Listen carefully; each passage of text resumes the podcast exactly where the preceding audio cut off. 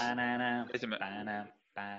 Entonces, voy. que 3, Ay, 2, espera, espera, porque estoy 1. buscando la canción. Ahora sí. No, no, porque, di, pero no sé- ah, bueno, va a ponerlo, ok. Ay, madre, si hace falta, si hace falta. Ma, es que me da como a las 11. tarara. Yo entro como en personaje con la música.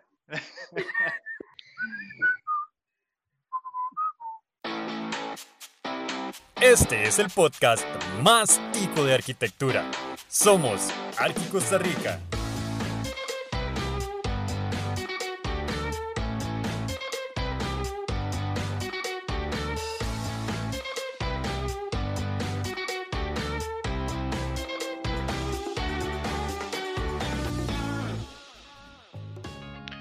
Hola y bienvenidos a otro episodio del podcast de Arque Costa Rica. Hoy estamos con la parte 2 de la entrevista con el arquitecto Luis Alberto Monge.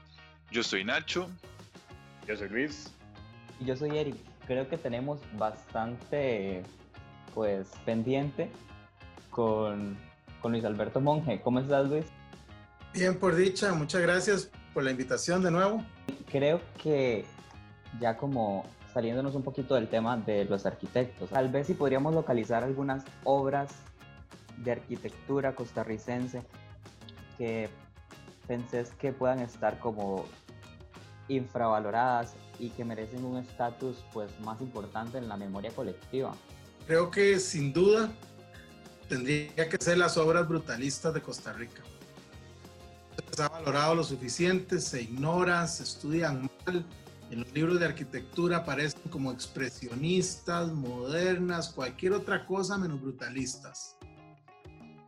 No se analizan bajo las reglas del, del tardomoderno, se siguen viendo como una parte del moderno, como alguna exploración, pero no se les da su individualidad. Y en mi humilde opinión, los mejores edificios de Costa Rica son todos brutalistas. El Museo del Banco Central y Plaza de la Cultura, el Colegio Federado, el INS de Cartago, la Iglesia Fátima, la antigua Municipalidad de Punta Arenas o el edificio anexo a la Caja. En el libro El Atlas de la Arquitectura del siglo XX de Phaeton salen tres de esos, edi- dos de esos edificios. Empecemos por ahí. Los únicos dos edificios que son patrimonio arquitectónico después de los años 50 son brutalistas. El INS de Cartago y, eh, y la Iglesia Fátima. Creo que va siendo hora de que nosotros le, le demos el lugar que se merece. Claro, En un claro. país del mundo, digamos, si tuvieran estos edificios, serían famosos. En un país como Costa Rica, donde la piedra, el cemento y la arena no son tan caros, el brutalismo tuvo un impulso fuertísimo. Vea que estas obras que mencionamos, prácticamente todas se hicieron durante la peor crisis en 40 años que hemos tenido, que fue la del gobierno de Carazo. Me parece, en mi opinión, que si hay una obra infravalorada, es todo lo que tenga que ver con el brutalismo en Costa Rica. Claro, es todo un tema. Creo que podríamos hacer hasta otro podcast. Claro, claro. Entonces, de Son momentos, digamos, ahí son momentos para hablar de brutalismo, ¿no? Y me hace gracia porque todas esas obras que Luis menciona, di, mucha gente les pasa la par, digamos, con el edificio anexo de la caja, San José Centro, edificios muy, muy avanzados a su época, tal vez que no les damos el valor que, se merecen. De hecho, es como lo hablamos la semana pasada, que eh, a los malos arquitectos les conviene que estos edificios sigan el anonimato, que no sean declarados patrimonio, que no salgan en los libros de historia de la arquitectura. ¿Por qué? Porque entonces vienen y los repellan. Los pintan. El edificio Bellavista que hizo Liner cerca del, del Museo Bellavista, lo acaban de pintar hace un par de años. El edificio que era el, el Hotel Vista Palace, que ahora creo que es eh, Setena o algo así, lo acaban de pintar. El edificio Omni lo llenaron de lata de aluminio. Entonces, claro, es muy fácil. Los malos arquitectos y a los malos eh, empresarios les conviene que la arquitectura no destaque para poderla destruir cuando les dé la gana. ¿Eh? Entonces, para, la, para ciertos sectores es importante que, esta, que la arquitectura en Costa Rica siga siendo secundaria en las discusiones porque entonces pueden hacer lo que les da la gana. Pero las obras no son ni siquiera del dueño, las obras son de la ciudad. Y muchas de estas son obra pública, son de todos nosotros. y nos niegan el paso con rejas y nos, nos, nos la echan a perder con repellos. El mismo colegio federado fue repellado hace unos años un caldo pollo ahí que le echaron para que se viera nuevo en vez de limpiar el concreto. El edificio de la caja lo estaban repellando y de pronto se levantaron un poco de gente a hacer bulla y entonces dejaron unos parchones repellados y, y el resto no lo siguieron. La iglesia del Sagrado Corazón de Jesús está repellada. Las clínicas del INER, hay como tres o cuatro que están pintadas por dentro. No han podido pintarla por fuera o les da miedo pintarla por fuera, pero por dentro ya las repellaron y las pintaron. La misma iglesia, el centro votivo está repellada. Ya el concreto expuesto del interior no se ve, la repellaron toda y le pusieron cerámica. Más barato y purete no pudo ser. Eh, imagínese uno como arquitecto llegar y ver eso. La vez pasada fuimos a una visita con Liner al, al edificio de la caja y Liner realmente veía el edificio como su bebé y verlo, digamos, a él hablando de todas las proyecciones que tenían alrededor del edificio y decir, ok, estas cercas no deberían estar aquí, esto no debería estar así, esto no debería estar repellado, tal y tal cosa, y fue bastante, bastante triste, porque en realidad él lo decía con cierta nostalgia, y supongo que ese es el, el proyecto estrella de él, y ver cómo destruyen el proyecto estrella de él debe ser algo muy, muy duro, y también que no valoran su trabajo como arquitecto. Claro, pero como lo mencionamos también la semana pasada, es que en Costa Rica el trabajo del arquitecto no es valorado. Sí, sí, es curioso porque yo no sé si hablábamos nosotros eh, un día sentados, creo que antes de comenzar esto, sobre, por ejemplo, la falta de, ahora que mencionamos esto, como de intervención o de enseñanza sobre la intervención de patrimonio o edificio histórico. Entonces, que a la hora de la hora la gente no, uno, no se valora, no saben cómo intervenirlo, se llega, no, no, mejor dejémoslo como que esto como que quede nuevo o, o mutilémoslo, o quitémosle esto porque se ve feo. Que también siento yo que volvemos un poco como a lo que es la, la U, o, es lo que yo consideraba, eh, mira, porque nosotros no tenemos ni siquiera un solo proyecto en todo el curso sobre lo que es restauración. ¿Cómo saber, aunque sea lo básico para aprender a restaurar? Bueno, yo pienso que ni la gente que trabaja en patrimonio, o sea, no digo todos, pero yo digo que mucha de la gente que trabaja en patrimonio tampoco sabe cómo se restauran las cosas. Porque, por ejemplo, la restauración científica del concreto es una cuestión muy reciente. Porque hasta hace unos años todo lo que se consideraba patrimonio era de principios de siglo o antes. Países como, como Francia o España tienen obras de 500 años o más. México de 4.000 años. Pero nosotros, por ejemplo, básicamente patrimonio son eh, siglo XIX, siglo XX y la primera parte del siglo XX. Entonces, lo que se va descubriendo sobre el moderno, los métodos constructivos que utilizaban los arquitectos eh, herederos de la Bauhaus o Le Corbusier o otros, apenas lo estamos aprendiendo, apenas estamos aprendiendo a restaurar el concreto brutalista, sin repellarlo y sin pintarlo. Apenas estamos aprendiendo a trabajar con el metal en restauración. Como arquitectos nosotros tenemos que aprender mucho, pero yo creo que lo primero que tenemos que aprender es respeto. El tipo, el que dice que es colega nuestro, que destruyó el mural de Felo, ahí en el barrio chino, ese tipo no tiene ningún nivel de cultura, de, de conocimiento, de nada. Yo no sé dónde se grabó, si es que se grabó para mí es un charlatán. ¿Cómo va a agarrar una obra de uno de los grandes maestros de la arquitectura costarricense y le va a repellar? Pero eso demuestra que lo que más necesitamos aprender son temas culturales. El respeto hacia la arquitectura, hacia la obra de los demás. Yo no veo a nadie en este momento queriendo ir a, a repellar el Teatro Nacional. ¿Por qué? Porque el Teatro Nacional se fue ganando ese respeto con los años pero no tenemos tiempo de que la gente aprenda a respetar para cuando ya nos toque eh, el, momento de empezar a declarar patrimonio, estas obras ya no van a existir. Que queda mucho por hacer en realidad. Eh. ¿Cómo podríamos hacer, digamos, para que la población aprenda a valorar eso? Entonces, ¿cómo pueden pedirle a un profesional que salga con algún nivel de cultura si no lo busca el mismo? Porque la universidad no se lo va a dar. O sea, las universidades privadas eliminan todo tipo de materia que no tenga que ver directamente con el curso, con la carrera. Entonces están generando lo que decía Ortega, tipos que solo saben de una cosa y no saben nada más. Y si usted solo sabe de arquitectura, no sabe de nada. Porque la arquitectura es un reflejo de la cultura. Nosotros como sociedad en este momento, y no, no hablo solo Costa Rica, esto es a nivel mundial.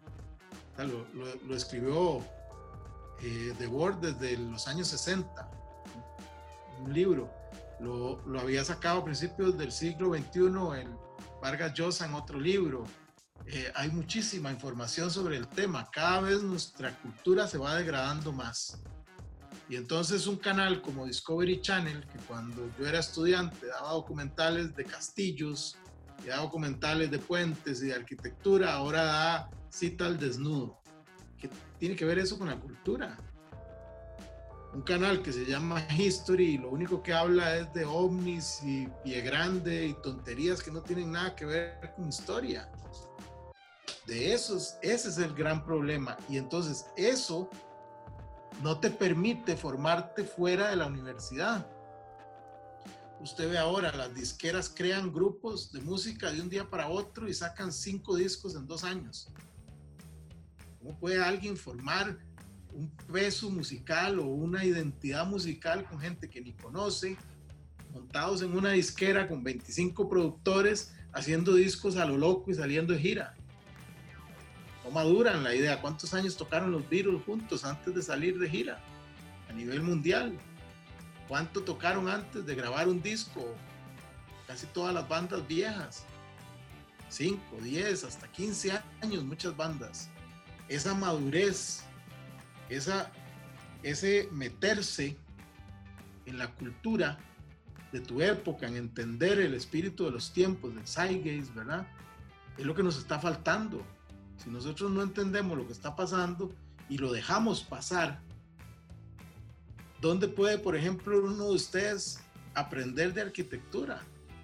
Si las universidades no están aprendiendo, si no están saliendo libros, si los programas culturales o los programas de televisión no hablan de arquitectura, entre más tiempo pase y no contrarrestemos el problema, cada vez va a ser más difícil que la gente valore nuestro trabajo como arquitectos, porque es un tema cultural, porque mantener a la gente inculta es un modo de manipulación político.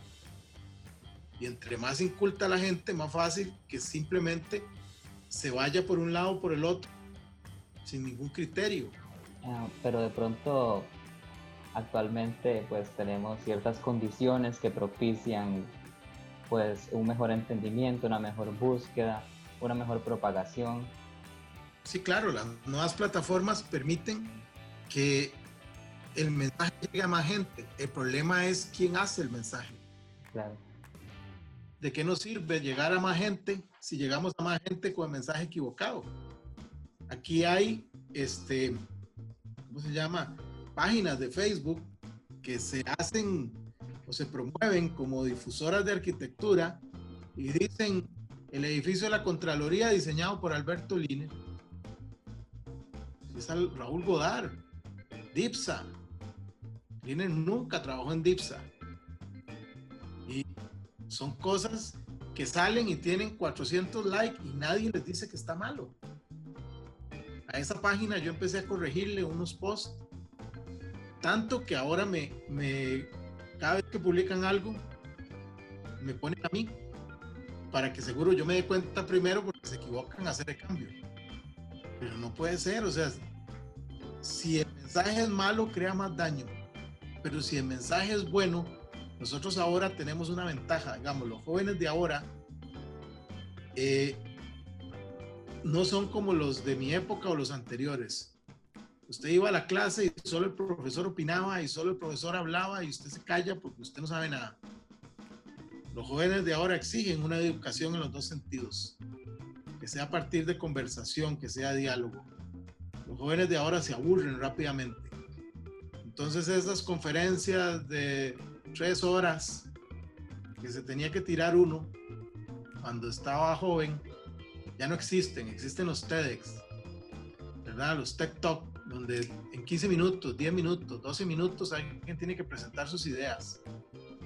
Ya no están esos libros aburridísimos de 800 páginas escritos con vocabulario rarísimo que nadie entendía, que usted se lo leía y al final decía, ¿qué diablos quería decir este tipo?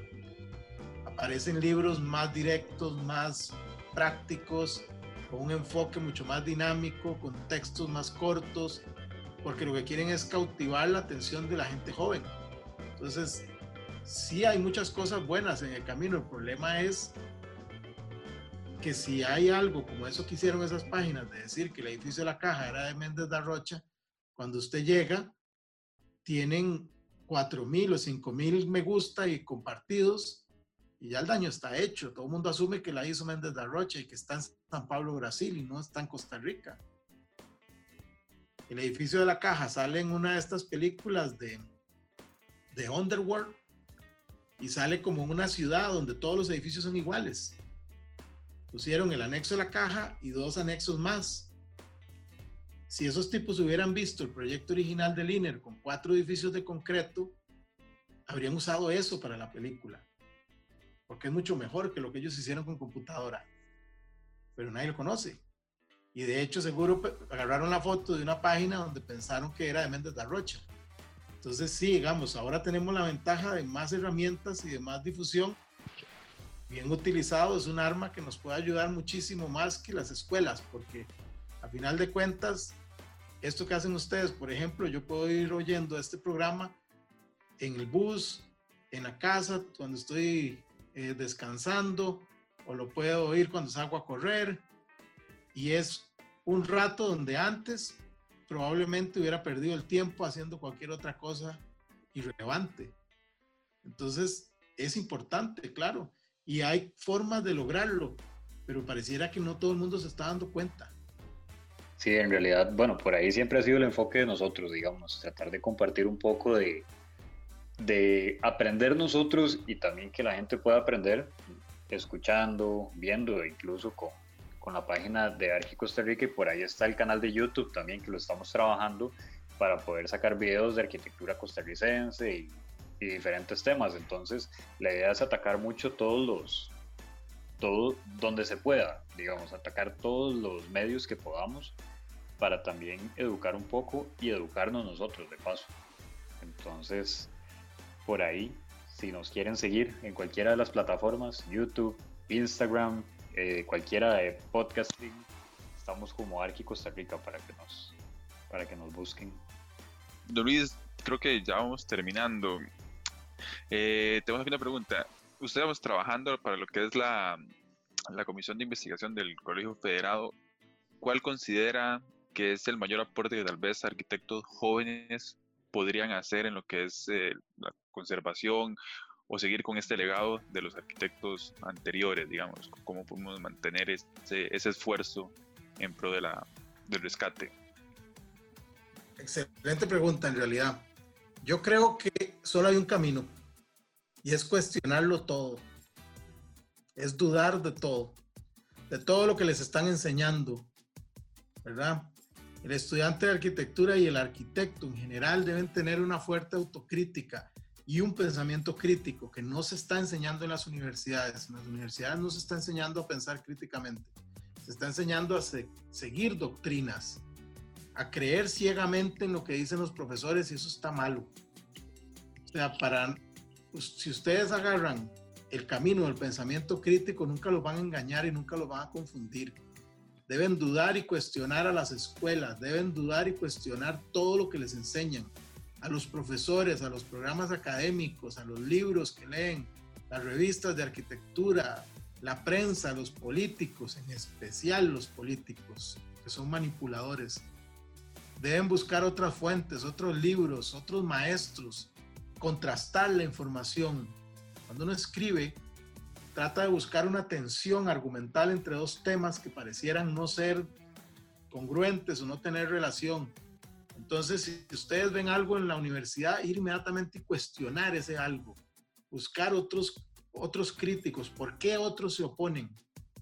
Ven la obra de Aravena, entonces, ¿por qué Freddy Massat se opone a Aravena? Y ver ese contraste y ver por qué y empezar a crear una, una opinión propia.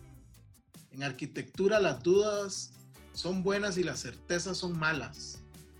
Lo único que genera la certeza son los peligrosos egos inflados que en arquitectura no pueden existir. El arquitecto es un, la, la, arquitectura es una profesión de servicio, no tiene ningún sentido ser otra cosa que no ser humilde.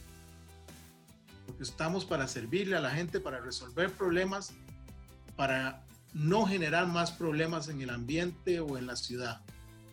Todos los grandes arquitectos se reinventaron o se construyeron ellos mismos y su formación fue muy inclusiva y de hecho algunos nunca terminaron de estudiar.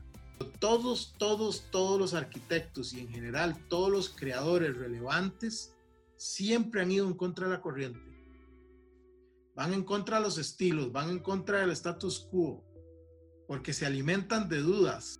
Eh, vivimos en una época donde está mal visto pensar y mal visto pensar diferente todavía. Y de hecho es castigado pensar diferente. Todos deben ser políticamente correctos y seguir a la manada. Es una muy mala época para ser creativos. El miedo a decir lo que se piensa y el miedo a ser diferente, a salirse del molde, está destruyendo la mente de muchos jóvenes en este momento, que están más pendientes de encajar que de ser originales. Si quieren cambiar las cosas, hay que ser originales y para ser originales hay que ser críticos y ponerse en el pensamiento crítico en todas las situaciones para poder saber cómo crear cosas nuevas y cómo ser original. No sé, no sé es original pensando que voy a ser original y porque yo lo dije soy original. Es un tema de proceso, de actitud, igual que el diseño arquitectónico. Vean Leonardo da Vinci, la iglesia, los ricos, los banqueros, todo lo perseguían por sus opiniones y sus, sus cosas, su forma de vida. 500 años después es el artista más genial que ha existido. Nunca se acomodó a nadie. Nunca tuvo que estar a favor de alguien para ser bueno. Se enfrentó a Miguel Ángel y lo atacaba constantemente y lo retaba. Miguel Ángel a él. Se encontraban en la calle y se decían de todo. Pero secretamente cada uno dibujaba el trabajo del otro y hacía notas sobre lo que hacía el otro y revisaban constantemente qué estaban haciendo porque ese, esa confrontación les, les daba a ellos la oportunidad de ser mejores. Yo pienso, estos son, son ideas mías, duden también de mis ideas. Este es el momento en que necesitamos líderes, líderes de opinión, y no me refiero a Greta Thunberg. Greta habla cosas que deberíamos estar escuchando de la voz de los científicos, no de una niña que hace berrinches. Eso es abaratar un tema importantísimo como el medio ambiente. Escuchemos a Cristiana Figueres, es experta, que sabe lo que está hablando, no a Greta. Pero Greta tiene muchos más seguidores en redes sociales que Cristiana y, a Cristiana en Costa Rica la conocen cuatro gatos, mientras que Greta en Costa Rica tiene miles y miles de seguidores. Pero hagámosle caso a Franklin Chan, que es un científico, no a las Gretas del mundo. Sean originales, si tienen una plataforma para llegarle a la gente, aprovechenla como están haciendo ustedes y digan cosas que no se dicen en otras plataformas. Para agarrar los mismos edificios que publica Architectural Record o Arquitectura Viva, ¿para qué vamos a hacer una revista nueva? Para entrevistar a la misma gente que entrevista siete estrellas, ¿para qué vamos a hacer un, un programa nuevo? Sí, sí, en realidad, como, como decía, o sea, creo que es el, el movernos por la razón y no por los sentimientos. Podríamos invitar a las personas pues a abrir debates, o sea, ahorita nosotros estamos conversando, pero las personas también se pueden involucrar en este tema, nos pueden comentar y compartir el punto de vista de ellos también.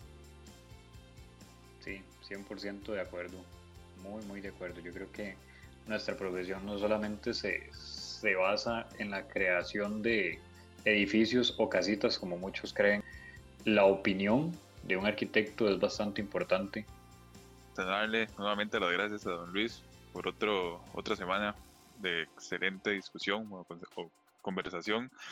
Y claro, de mi parte, también agradecerle y pues decirle que tiene las puertas abiertas aquí con nosotros para venir a conversar cuando quiera. Muchas gracias por la invitación, de verdad ha sido un gusto y espero que, que funcione, funcione esta discusión. La gente eh, quiere cuestionar lo que digo, adelante, eso es. No todos tenemos que pensar igual, no todos tenemos que creer lo mismo. Si no, no sería una democracia, si no hubiera que contrastar opiniones. Sí, en realidad creando diálogo yo creo que es, que es como llegamos a, a muchas cosas.